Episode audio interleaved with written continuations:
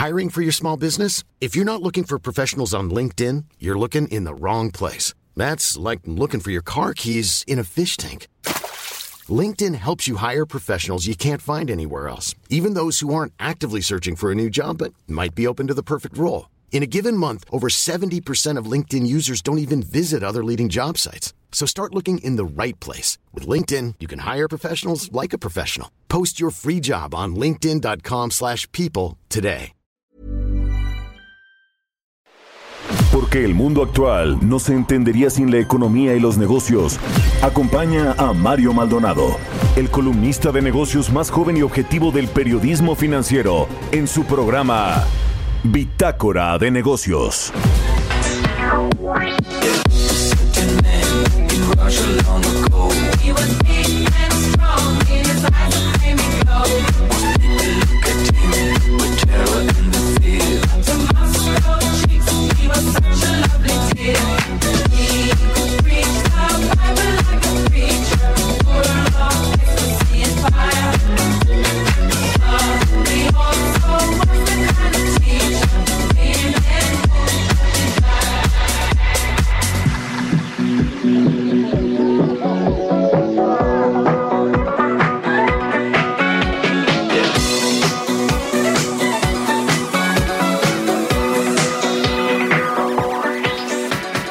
¿Qué tal? ¿Cómo están? Muy buenos días. Bienvenidos a Bitácora de Negocios. Yo soy Mario Maldonado. Me da mucho gusto saludarlos en este viernes 3 de junio del 2022.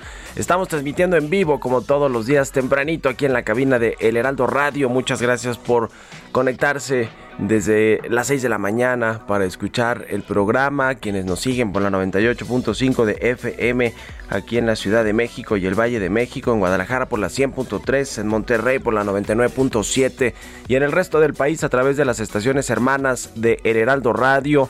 Nos escuchamos también en el sur de los Estados Unidos. Nos vemos en el streaming que está en la página heraldodemexico.com.mx, en las redes sociales de Now Media y a cualquier hora en el podcast de Bitácora de Negocios. Comenzamos este viernes, por fin viernes, con un poquito de música antes de entrar a la información, como todos los días. Esta semana estamos escuchando canciones del mejor pop rock de Europa. En la actualidad, según las playlists de Spotify, esta es The Majestic con Bonnie M. Se llama Rasputin. Es una vieja canción de música disco de la banda Bonnie M que se volvió y se hizo viral en las redes sociales como TikTok gracias al, remix de este DJ británico Majestic. Así que la vamos a estar escuchando este viernes y ahora sí le entramos a la información. Vamos a hablar con Roberto Aguilar los temas financieros más relevantes.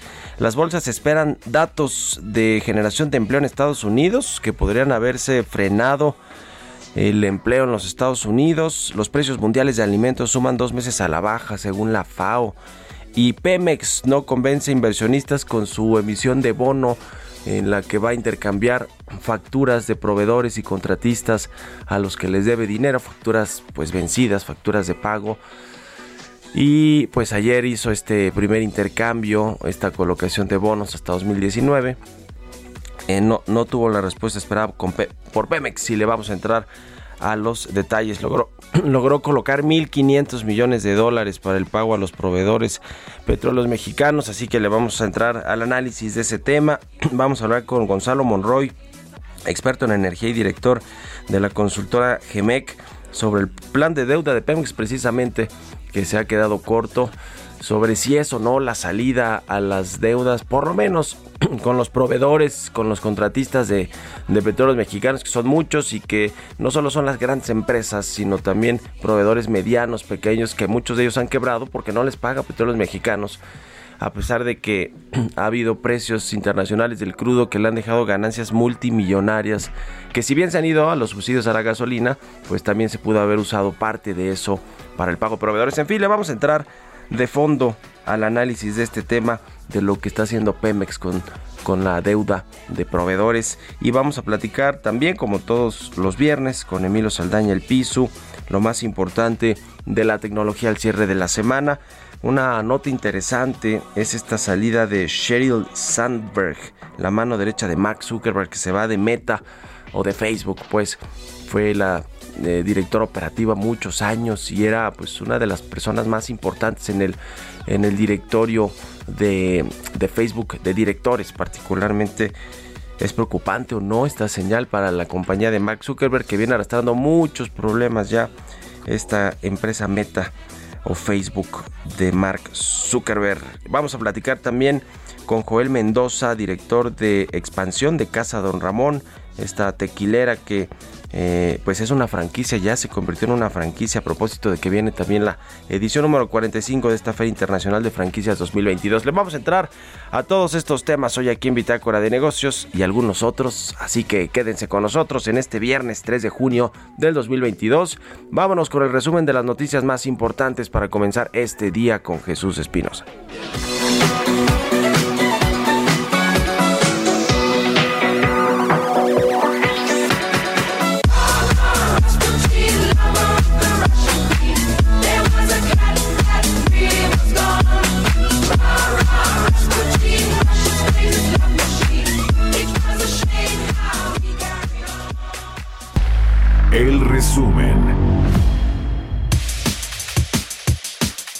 Través de sus redes sociales, el presidente Andrés Manuel López Obrador dio detalles de su conversación telefónica con el enviado especial de Estados Unidos para el clima, John Kerry, con quien realizó varios compromisos en materia ambiental y energías renovables. Adelantó que llegaron a una serie de acuerdos que darán a conocer de manera virtual el 17 de junio en el foro de las principales economías sobre energía y cambio climático.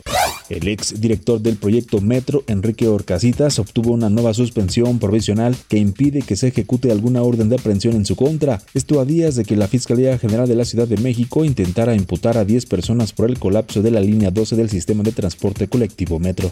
El gobierno de Estados Unidos entregó en extradición a México al ex gobernador de Chihuahua, César Duarte. El ex mandatario es señalado de cometer crímenes de asociación delictuosa y peculado por 96.6 millones de pesos. Luisa María alcalde Luján, secretaria del Trabajo y Previsión Social, informó que a dos meses de que el Senado de la República ratificó el convenio 190 para la eliminación de la violencia y el acoso en el trabajo, el gobierno de México lo enviará en las próximas semanas a la Organización Internacional del Trabajo para que pueda entrar en vigor. Este jueves los principales países exportadores de petróleo encabezados por Arabia Saudita y Rusia decidieron aumentar la producción de crudo más de lo previsto para frenar la escalada de precios registrada desde inicios de la guerra en Ucrania, por lo que la producción de julio se ajustaría al alza de 648 mil barriles diarios. Bitácora de negocios en El Heraldo Radio.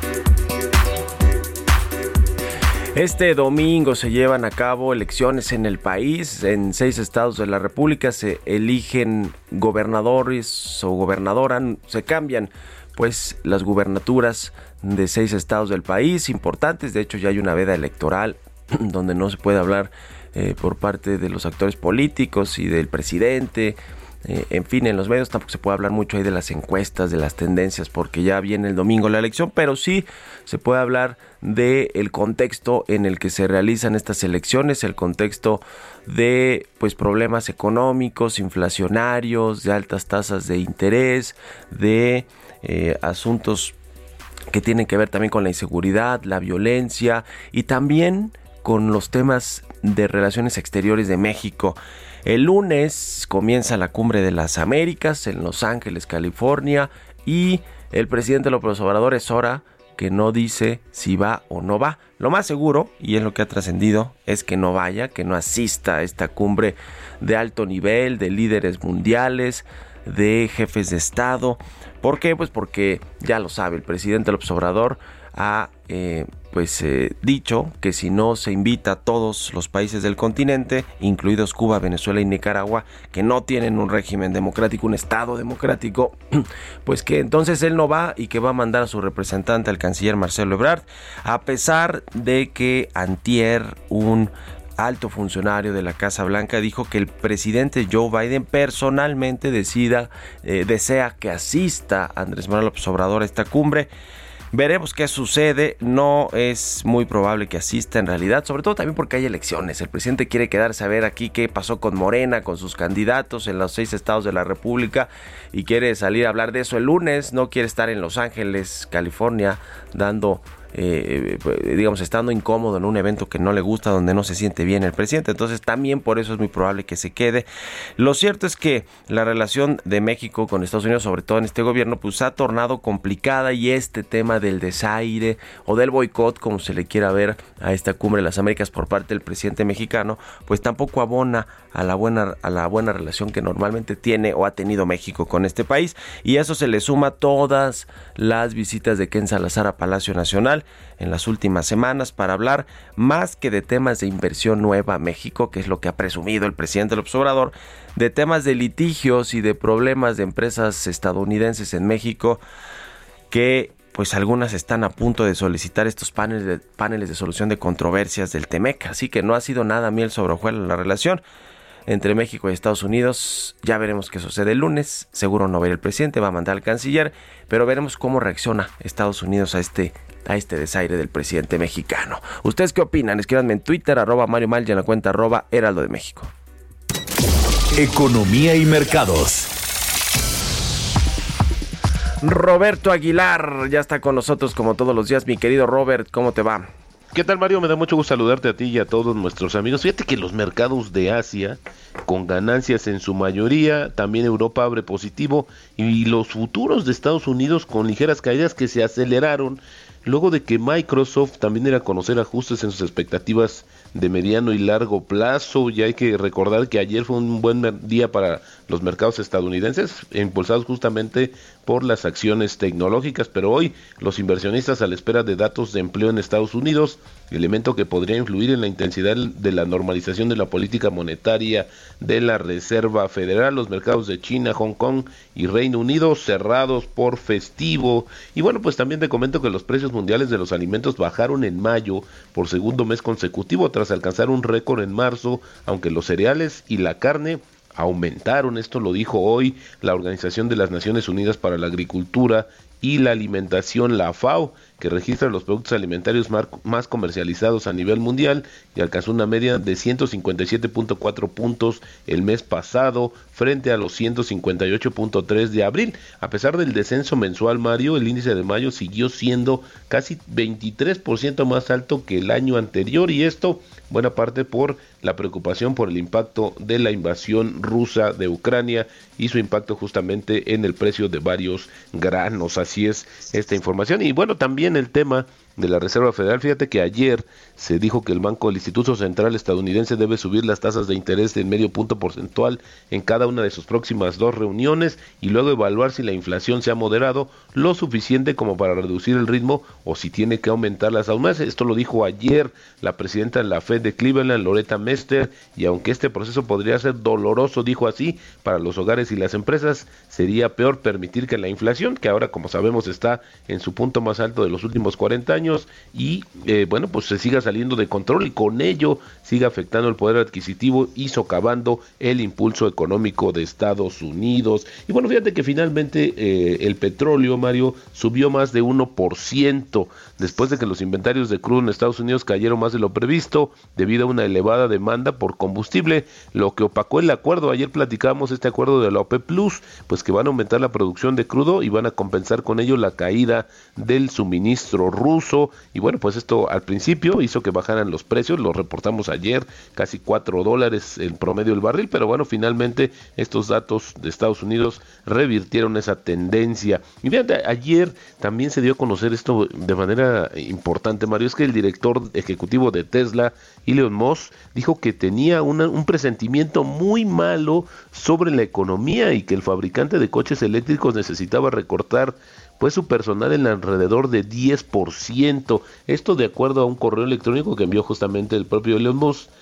a sus, eh, a sus altos cuadros y al que tuvo acceso la agencia Reuters. El correo electrónico titulado Pausar todas las contrataciones en todo el mundo fue enviado a los ejecutivos de Tesla, te decía ayer, donde el empresario pidió a principios de esta semana a los empleados de Tesla que volvieran a las oficinas o abandonaran las empresas. Así es que sigue siendo muy polémico este gran empresario en todo el mundo. Y un dato también bastante interesante, Mario, es que fíjate que Japón registró un nuevo mínimo de nacimientos el año pasado, lo que provocó el mayor descenso natural de la población en la historia de este país. El año pasado se reportaron 811.604 nacimientos, el menor número en los datos del Ministerio de Sanidad que se remontan a 1.899 y en contra las defunciones sumaron casi 1.5 millones y con esto pues un descenso de la población. Interesante lo que sucede en este país que se caracteriza también por tener a una de las poblaciones más longevas del mundo.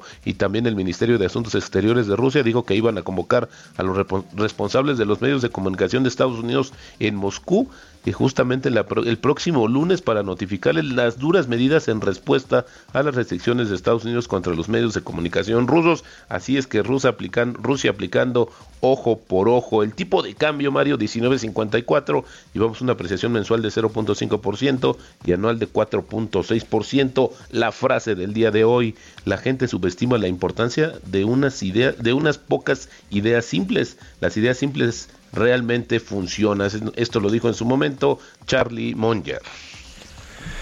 Buenísimo, mi querido Robert. Pues qué eh, tema con eh, el asunto de la inflación en el mundo, ya lo decías, es un tema que los gobiernos, y no solo los bancos centrales, sino los gobiernos de los países han decidido pues tomar medidas, aunque a veces no muy efectivas, como el caso de México, que ya de plano por los comentarios que eh, se han visto incluso de propio, del propio Banco de México, de la Junta de Gobierno de sus integrantes aquí en nuestro país, el paquete que se anunció de programas para contener la inflación y la carestía, pues no va, no va a servir de mucho, porque además, y viste ayer seguramente la información, mi querido Robert, pues muchas de las empresas supuestamente de los retailers o de los eh, eh, de las empresas de bebidas y demás pues más bien han aumentado sus precios no es decir no, han, no los han bajado bueno, pues fíjate que a partir del lunes van a subir en promedio 6.6% el portafolio de bebidas de una marca icónica. Y fíjate que revisamos el peso que tienen los refrescos en, envasados en la canasta que se mide la inflación y es muy alto, Mario. Casi, casi, casi supera al tema del gasto que hacen las familias en el acceso a Internet o telefonía móvil así de importante. Y a partir del lunes, pues hay que prepararnos para pagar un poco más por los refrescos. Por los refrescos y lo peor de las cubas y las cubas y todo lo que tenga que ver con la Coca-Cola, porque es Coca-Cola FEMSA sobre todo, ¿no? Y es esta empresa que además pues eh, sus directivos o su presidente ejecutivo no es como que muy amigo del presidente López Obrador, es decir, tendrá materia el presidente para buscar culpables, aunque es un tema meramente de oferta y demanda y de precios de productos al consumidor, ¿no? Totalmente, y eh, sucede también con la marca de pan, eh, pues en base, eh, este Bimbo también ha incrementado sus precios. Así es que al final del día, pues este plan no sucede, no va a tener el éxito, lo hemos comentado, sobre todo porque no representa o no tiene ahí incluido pues productos que en realidad sí son los que se consumen en promedio con las familias mexicanas. Y es que el presidente López Obrador y el, el secretario de Hacienda, el secretario de Agricultura, todos los que participaron de parte del gobierno en este programa para intentar contener o disminuir la inflación y la carestía.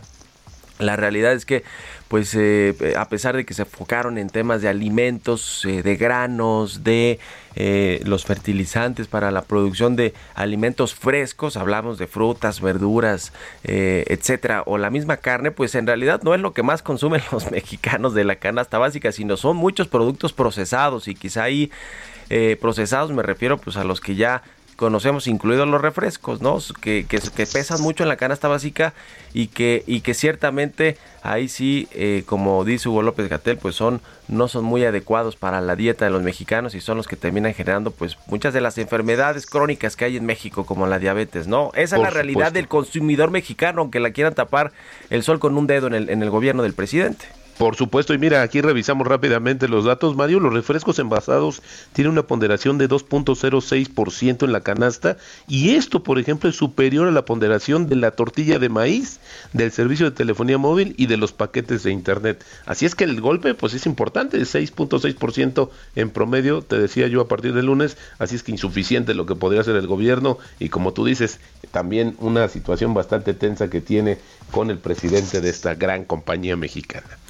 Pues sí, y más ahora también que viene eh, o, que tuvimos estas vacaciones, temporada vacacional de Semana Santa y que ahora viene el verano, pues allí también todos, toda la cadena del sector turismo, como los hoteles, las aerolíneas, los restaurantes, los eh, turoperadores, en fin, todos los prestadores de servicios y, la, y de cadena del sector turismo, pues también se, se ven obligados por las condiciones de oferta y demanda, por la ley del mercado, a aumentar los precios, ¿no? Aunque no quieran, aunque, aunque el presidente se los pida casi que por favor se los implore, pues así funciona el mercado y la economía y por eso lo estamos viendo en todos los países, ¿no? Este problema de la inflación.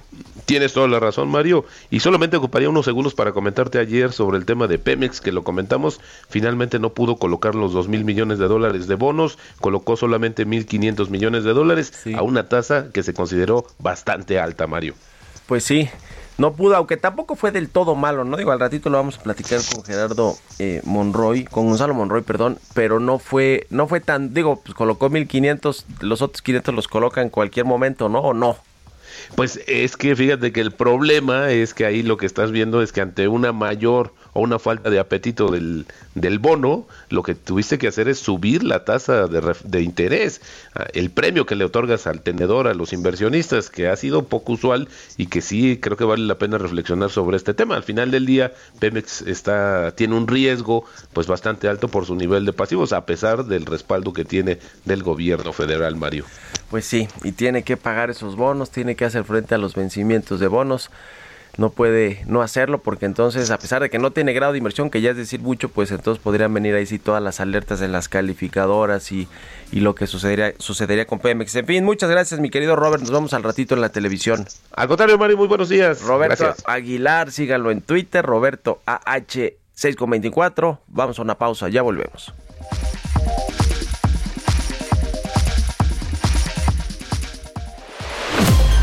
Continuamos en un momento con la información más relevante del mundo financiero en Bitácora de Negocios con Mario Maldonado. Regresamos. Estamos de vuelta en Bitácora de Negocios con Mario Maldonado.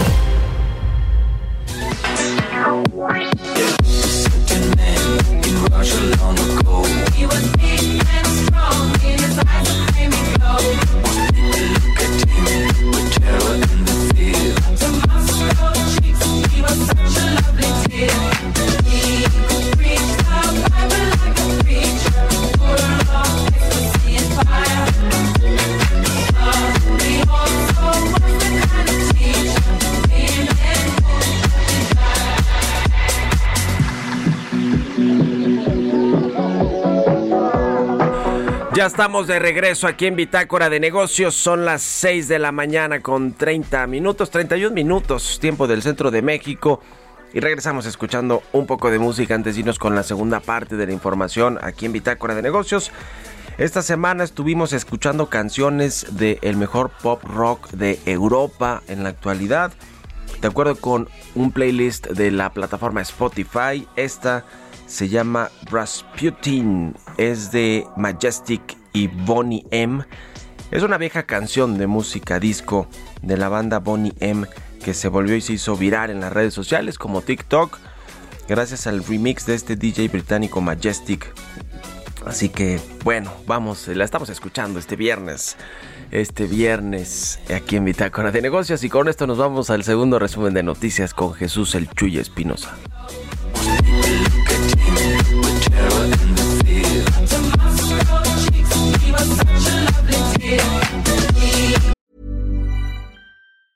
A lot can happen in the next three years. Like a chatbot may be your new best friend. But what won't change? Needing health insurance. United Healthcare Tri Term Medical Plans are available for these changing times Underwritten by Golden Rule Insurance Company, they offer budget-friendly, flexible coverage for people who are in between jobs or missed open enrollment. The plans last nearly three years in some states, with access to a nationwide network of doctors and hospitals. So for whatever tomorrow brings, United Healthcare Tri-Term Medical Plans may be for you. Learn more at uh1.com.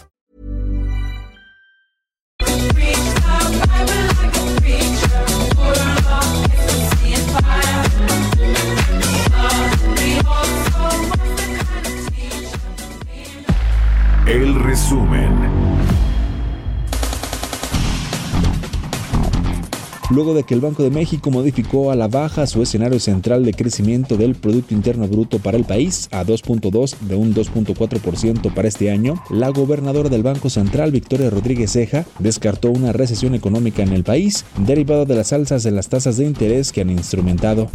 De acuerdo con el informe de impacto económico que emitió el Consejo Mundial de Viajes y Turismo, en los siguientes 10 años la industria de viajes y turismo en México va a generar 2.7 millones de nuevos puestos de trabajo. El organismo pronosticó una tasa de incremento por medio anual de 3.2%. Luis Hernández, presidente del Consejo Nacional de la Industria Maquiladora y Manufacturera de Exportación, señaló que la guerra entre Rusia y Ucrania generó un desbalance entre la oferta y la demanda de gas natural, lo que provocaría una nueva alza de precios entre agosto y septiembre. Larry Fink, director ejecutivo de BlackRock, dijo que espera que la inflación se mantenga elevada durante varios años, principalmente debido a la interrupción de las cadenas de suministro mundiales.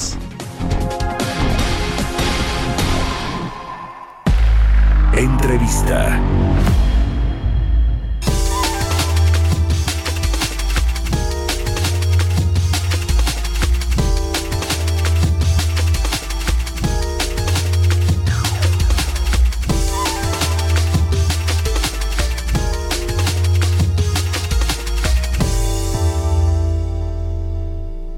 Y bien, ya platicábamos un poquito de esto con Roberto Aguilar. Ayer Petróleos Mexicanos eh, pues puso, colocó bonos de deuda en el mercado.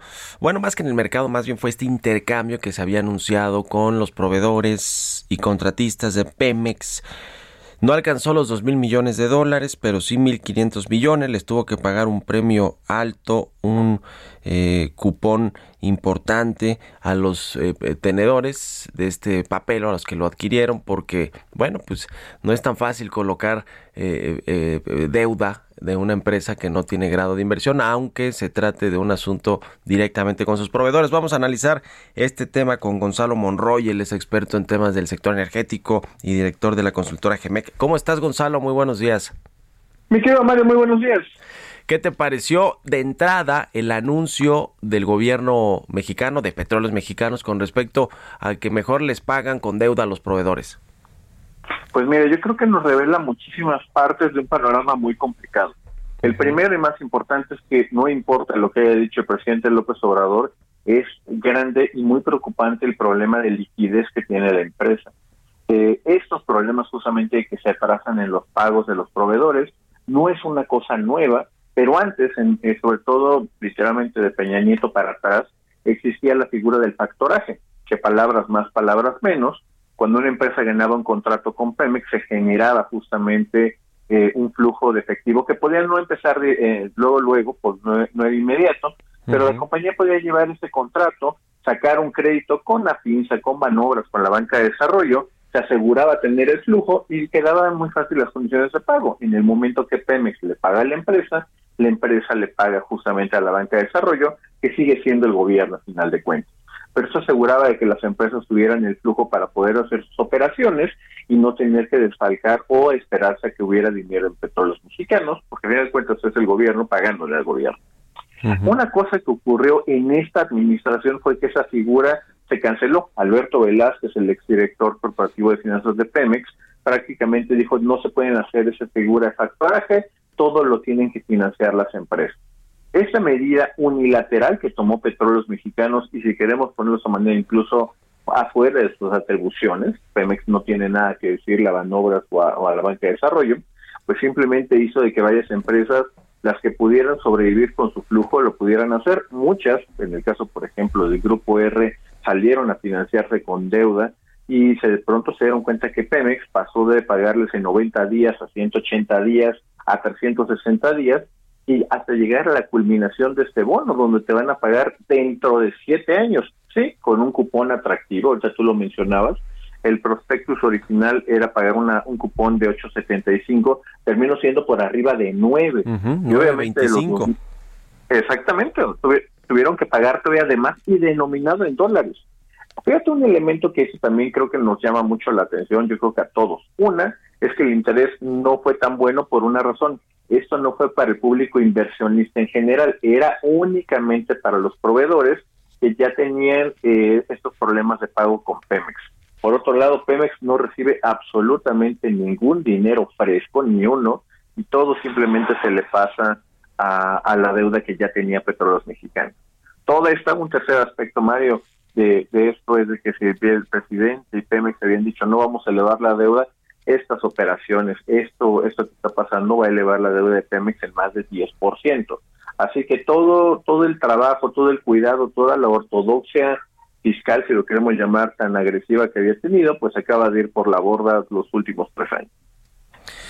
Pues sí, la verdad es que Pemex tiene muchos problemas y muchos de estos problemas son financieros, efectivamente con la deuda de 108 mil millones de dólares que tiene Pemex, que ciertamente se la entregaron ya con una deuda alta al gobierno de la 4T, pero ha seguido en, en aumento y a pesar de que no se ha incumplido en el pago eh, de los de los bonos de deuda, de los vencimientos que viene teniendo Pemex pues, todos los años desde que comenzó este gobierno. lo cierto es que sí siempre hay preocupación y cada vez que quiere salir a refinanciarse Pemex, es decir, a patear esa deuda, a, contratar nueva deuda para eh, eh, patearla hacia los próximos años, hasta el próximo sexenio, que es el caso esta que va a 2019, al 2029, pues eh, lo que vemos aquí es que Pemex sí tiene este gran problema financiero, no saben cómo cómo eh, resolverlo. Se hablaba, ¿te acuerdas? De los petrobonos, de si valía la pena o no eh, hacer estas colocaciones en México. Se hablaba de usar los remanentes del Banco de México para pagar la deuda. Eh, ¿Le ves alguna salida que, que, que, vayan a intentar en este gobierno de aquí a que termine el sexenio de este tipo? Porque pues el dinero del presupuesto no alcanza para pagar la deuda. Mira, yo te diría de que por desgracia vamos a empezar, y aquí yo te diría que hay una medida que podrían hacer en casa dentro de Pemex, que la primera sería empezar a dejar de perder dinero. Y aquí específicamente tenemos que hablar de esta filial que se hizo llamada Pemex Comercialización, donde ahora precisamente está Alberto Velázquez. Y esa está justamente vendiendo por debajo del costo, literalmente, está ofreciendo descuentos muy altos a los distribuidores con tal de que no se vayan otras marcas. En otras palabras, Pemex está en una misión, parecería intencional y deliberada, para seguir perdiendo dinero. Creo que ya es de muy llamar la atención, mientras que las otras empresas internacionales que cotizan en bolsa de cualquier nombre de cualquier nacionalidad están teniendo ganancias récords con los precios tan altos de petróleo que estamos viendo al día de hoy, Pemex lo mejor que puede aspirar es a perder menos dinero. Eso nos está hablando de un problema gigantesco. Hay otro que me, eh, yo, te, diría que este cambio de política, obviamente eso significaría aumentar los precios de la gasolina y estás viendo también la increíble cantidad de dinero que se está perdiendo precisamente en los subsidios a la gasolina. Si hoy, por sí los, eh, los transportistas que ayer desquiciaron la Ciudad de México se quejaban justamente de que no podía subir la tarifa, imagínate si les aumentáramos todavía más el costo de la gasolina o de los energéticos. Obviamente eso sería un caos social que a un presidente que le gusta o que se rige por las encuestas de popularidad, pues obviamente parece ser que no es el camino. Así que por desgracia no se ve que pueda corregir Pemex el rumbo ni volverse también poco eh, aumentar su productividad de la noche a la mañana. Ahora, eh, regresando al tema de los bonos que ofreció a los proveedores y contratistas petróleos mexicanos, ¿qué tan fácil sería que los puedan vender en el mercado secundario y que hagan líquido ese dinero y que puedan pagarle a sus trabajadores o la operación de sus empresas, porque ese es el problema, necesitan la liquidez, el dinero constante y sonante y no tener bonos hasta 2029, ¿no? ¿Qué tan fácil será o no? Tú, tú que estás ahí muy cerca del sector, ¿qué comentan las empresas? Mira, ahí es ese, ese, detalle que estás diciendo es el detalle clave de todo esto. Porque eh, yo te diría, a ver, para poderlo estandarizar con los otros bonos de Pemex, pues debe ser fácilmente intercambiable o vendible o transferible en un mercado secundario, lo cual tiene todo el sentido del mundo. Pues es muy posible que estas compañías que no es para todos, hay que, hay que decirlo rápidamente, solamente aplica para empresas que tienen facturas por arriba de los 5 millones de dólares. No importa si son mexicanas, americanas o coreanas o lo que sea, siempre y cuando sea de ese, de ese monto para arriba. Eh, habiendo dicho eso, Mario, eh, la realidad es de que hay muchas empresas que se desean justamente hacer este intercambio e ir y revenderlo, sí, a descuento, en un mercado secundario, ganar de literalmente de algo de lo perdido, y empezar a, vivir un día más o un año más de operaciones. En cambio, si y te decía que esto no es una garantía porque han ocurrido cosas muy extrañas en este sexenio. Si de pronto les aparece por ahí en el prospectus de, esta colocación de bonos que los bonos no son transferibles, obviamente no va a haber a quien le puedan vender esta, esta cosa. Se quedan literalmente, eh, yo te diré que es como el viejo dicho mexicano de que pago, no niego, no, eh, debo, no niego, pago, no tengo. De poco nos va a servir tener los cadáveres de las empresas mexicanas en el 2029 con un papelito de que te voy a pagar. El dinero se requiere el día de hoy. ese, ese es el tema. Ahora, eh, con respecto a los precios de internacionales del crudo, que bueno, hemos visto y, Pemex eh, pues ha tenido un incremento y el, en general el gobierno, las finanzas públicas por los excedentes petroleros, eh, según una nota de Bloomberg que publicaba esta semana, ha recibido más de 13 mil millones de dólares entre enero y mayo por el incremento de los precios del crudo cuando pues esperaba menos, ¿no? Es decir, un excedente de por lo menos 5.400 millones, que obviamente el gobierno ha utilizado buena parte de este dinero para subsidiar a su vez las gasolinas y evitar que haya este aumento eh, generalizado de precios, que sí lo ha habido, pues, pero estos gasolinazos se han evitado con este subsidio. También no pudo haber utilizado parte de ese dinero Pemex para pagarle un cachito, aunque sea a los proveedores.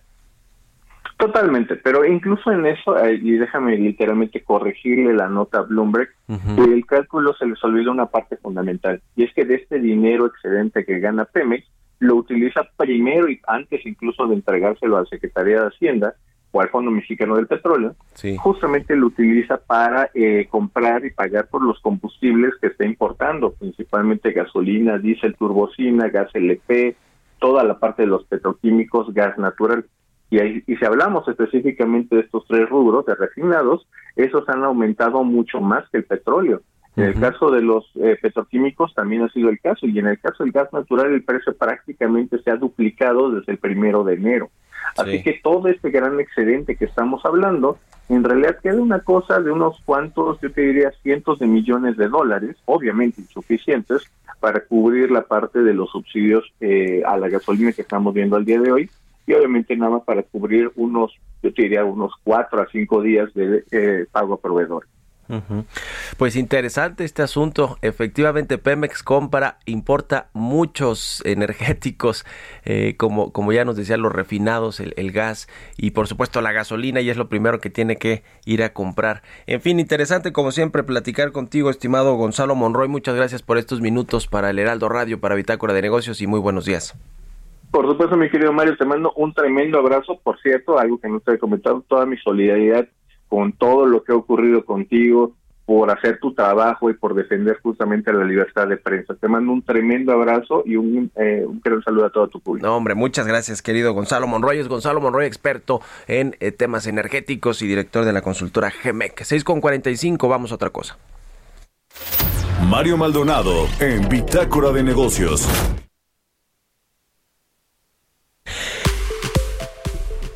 Y ya le decía que vamos a platicar eh, sobre el tema de las franquicias y del tequila. A propósito de que viene ya la eh, Feria Internacional de Franquicias, vamos a hablar de una franquicia interesante que tiene que ver con el tequila y qué bueno que es viernes para platicar de esto porque así se antoja más.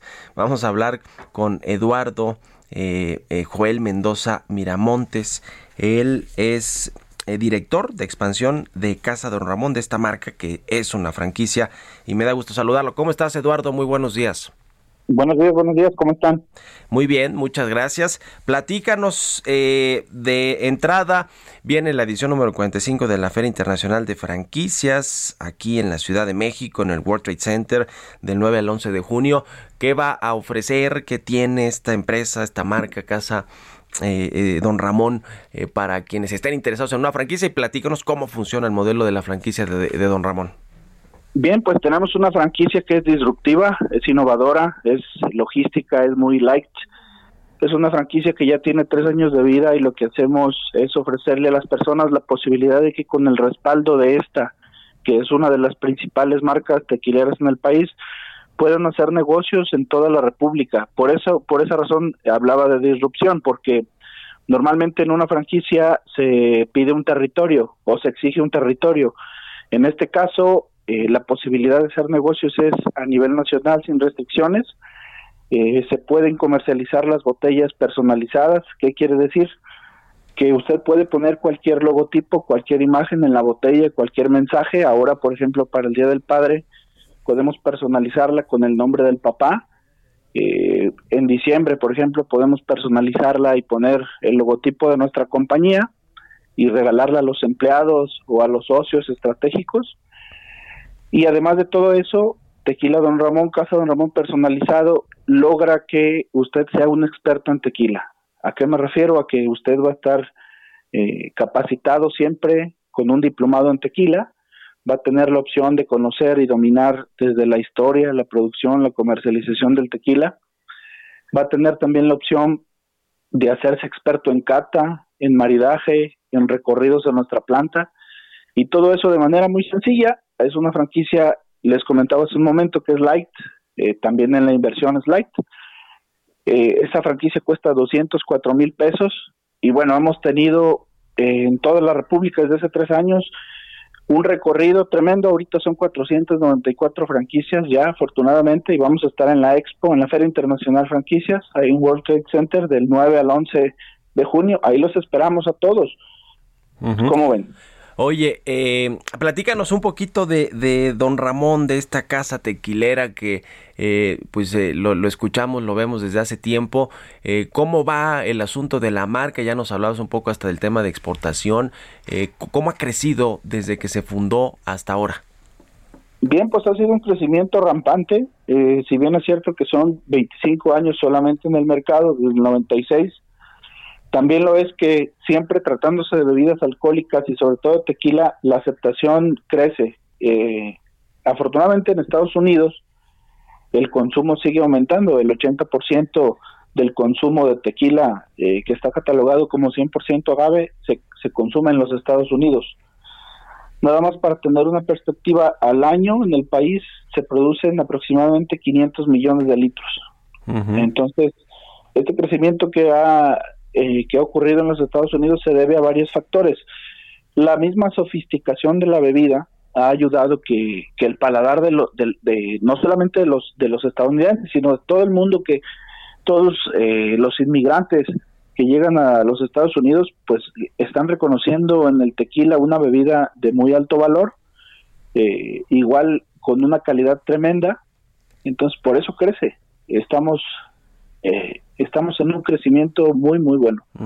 Pues muy interesante. La invitación está entonces para eh, la Feria Internacional de Franquicias aquí en la Ciudad de México, su edición número 45, que va a ser del 9 al 11 de junio. Allí estarán ustedes con su, con su stand, eh, eh, recibiendo allá a las personas que quieran y que estén interesadas en una franquicia tequilera como la de Don Ramón. Así es, ahí los esperamos. les invitamos un, un tequilita para que degusten el producto nos enfocamos en el valor agregado del tequila, eh, los valores agregados como el conocimiento, la experiencia, la capacidad de la comercialización en todo el país y sin dejar de lado el producto que es buenísimo. Muy bien, pues allá, ahí está hecha la invitación y ya es viernes, además se vale. Muchas gracias por estos minutos, Eduardo Joel Mendoza Miramontes, director de expansión de Casa Don Ramón. Gracias y muy buenos días. Gracias a todos, buen día. Hasta luego, vámonos con la tecnología. Tecnología. Y como todos los viernes, ya está aquí en la cabina del Heraldo Radio, Emilio Saldaña, el Pisu. Mi querido Pisu, ¿cómo te va? Buenos días. Mi querido Mario, muy feliz viernes y feliz viernes a nuestra audiencia. Esta es la información en materia de tecnología. Sheryl Sandberg, la directora de operaciones durante 14 años, número 2 de Meta, antes Facebook, y persona de confianza de Mark Zuckerberg, anunció su salida de la empresa. Continuará en el consejo directivo. Ayer por la mañana, en dos publicaciones en Facebook, una de Mark Zuckerberg y otra de la propia Sheryl Sandberg, ambos anunciaron la partida de Sandberg de la compañía de la que durante 14 años acompañó a Mark Zuckerberg en la construcción de Facebook y su conversión incluso en la plataforma más relevante en temas de venta de publicidad como modelo de negocio. Las contribuciones de Sheryl Sandberg pueden ser incluso más influyentes en el ascenso monumental de Facebook, hoy Meta, que incluso las de Zuckerberg, por lo que esta noticia es mucho más grande de lo que la mayoría de la gente podríamos pensar. Ella diseñó e implementó el negocio de venta de anuncios en Facebook después de hacerlo en Facebook de, y perdón, después de hacerlo en Google y en Facebook además contrató actores clave dentro del ecosistema, por lo que se le reconoce su capacidad para crear redes publicidades efectivas. Elon Musk ahora amenaza a empleados de Tesla. Adiós al teletrabajo o renuncien. Elon Musk exigió esta semana que los trabajadores de Tesla regresen al trabajo en persona o abandonen la compañía. La política revelada en correos electrónicos filtrados de Elon Musk eh, fueron enviados al personal ejecutivo de Tesla el pasado martes. Cualquiera que desea hacer trabajo remoto debe estar en la oficina por lo menos, y me refiero a un mínimo de 40 horas por semana o dejar la compañía. Esto es menos de lo que pedimos a los trabajadores de la fábrica, escribió Elon Musk, y agregó que la oficina debe ser el lugar de trabajo principal del empleado donde se encuentren los demás trabajadores con los que interactúa regularmente y no una sucursal remota que no esté relacionada con las funciones del trabajo. Y finalmente el platico, si usted compró en línea durante el hot sale la semana pasada, le tengo algunos datos muy interesantes. La semana pasada le llevaba, le decía, se llevó a cabo el denominado Hot Sale 2022, una campaña de ventas en línea que se lleva cada, a cabo cada año. Y en este caso, Amazon México nos compartió un par de datos bastante curiosos e interesantes sobre el Hot Sale. Algunos son el que si se apilaran todas las consolas de videojuego que se vendieron, equivaldría a 14 veces la altura de la Torre Mayor se vendió, cheque usted esto, suficiente papel higiénico como para cubrir la distancia entre México y China de ida y vuelta. Y si se apilaran todos los libros que se vendieron durante el hot sale, sobrepasarían la cima del monte Everest.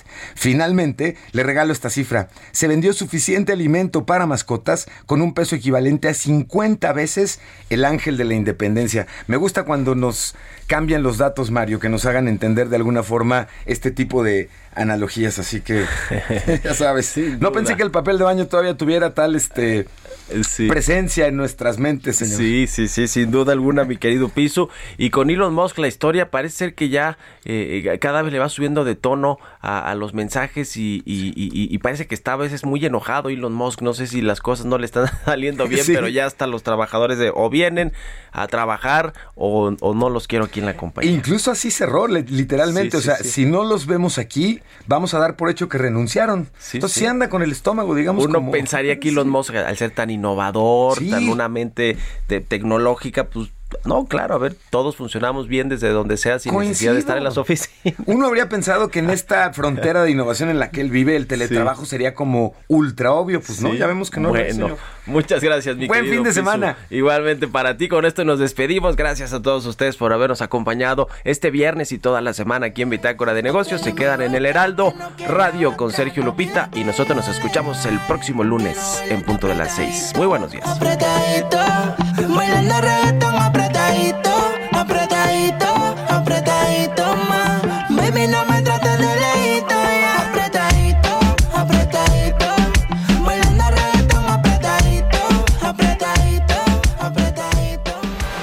Esto fue Bitácora de Negocios con Mario Maldonado, donde la H suena y ahora también se escucha. Una estación de Heraldo Media Group.